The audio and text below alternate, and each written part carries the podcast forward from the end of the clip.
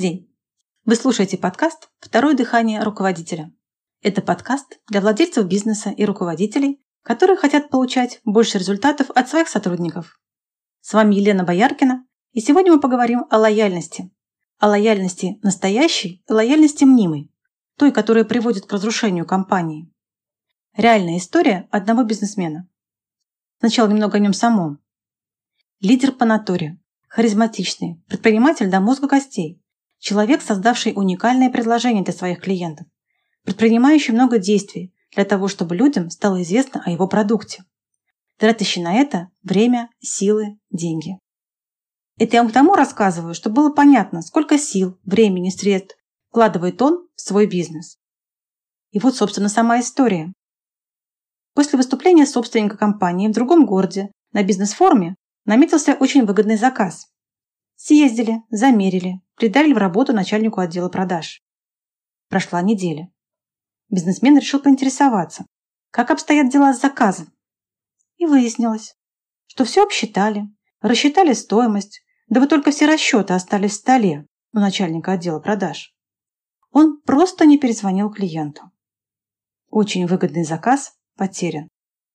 И это далеко не первый косяк данного сотрудника. На его счету уже были потеряны из-за невыполненной работы или откровенной лжи клиенты. Да, можно, конечно, говорить о CRM-системах, контроле и прочих очень хороших вещах, позволяющих не терять заказы. Это все верно. Я сейчас немного о другом. Коммерческий директор встал на защиту данного сотрудника. Он где очень лояльный сотрудник, давно у нас работает. Надо, мол, ценить таких сотрудников. Примерно так же коммерческий директор защищает менеджера по персоналу, который никак не может нанять продавцов, объясняя это все новыми и новыми «причинами» в кавычках. Ситуация за ситуацией, когда данный руководитель находит все новые и новые оправдания недостигнутым результатом сотрудников. Так на чьей стороне коммерческий директор? Порассуждаем? Один из главных законов бизнеса, да не только бизнеса. Ты получаешь то, что вознаграждаешь продолжительное время. То есть, если поощрять и поддерживать высокие показатели – производство, выполнение обязательств, соблюдение правил компании, ответственное отношение к клиенту, то получишь именно это.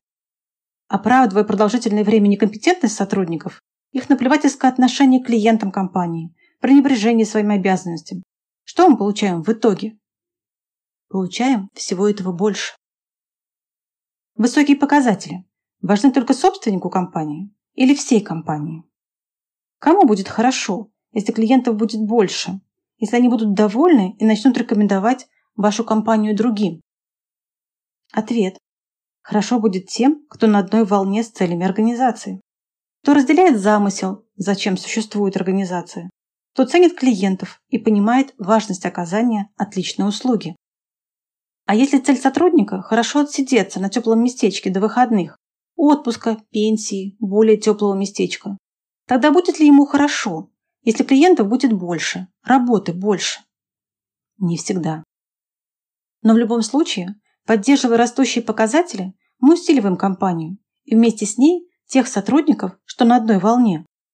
Поддерживая лояльных в кавычках сотрудников, долго работающих в компании, но теряющих клиентов одного за другим, мы разрушаем компанию и предаем тех, кто действительно работает, получает нужные результаты.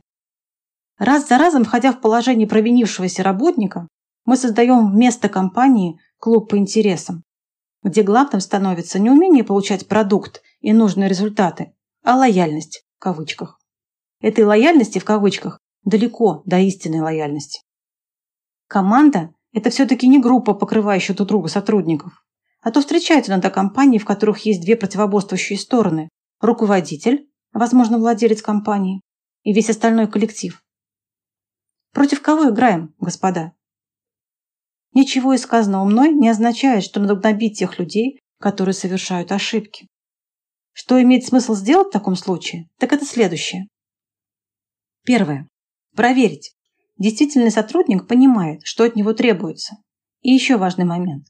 Понимает ли он, как получаемые им результаты влияют на жизнеспособность всей группы? на то, каких результатов достигает вся группа. Второе. Есть ли у него согласие с целями и задачами, как своими, так и группы в целом? Третье. Есть ли у него необходимая для выполнения работы квалификация?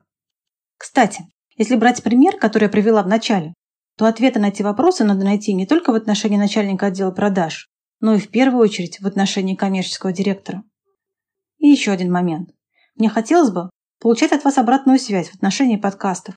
Вы можете написать комментарий, поставить лайк, подписаться на информирование о новых выпусках подкаста. Также у вас есть возможность написать мне по электронной почте, указанной в описании подкаста, и задать свой вопрос. На этом все. Спасибо за внимание и до встречи в следующий четверг на подкасте «Второе дыхание руководителя».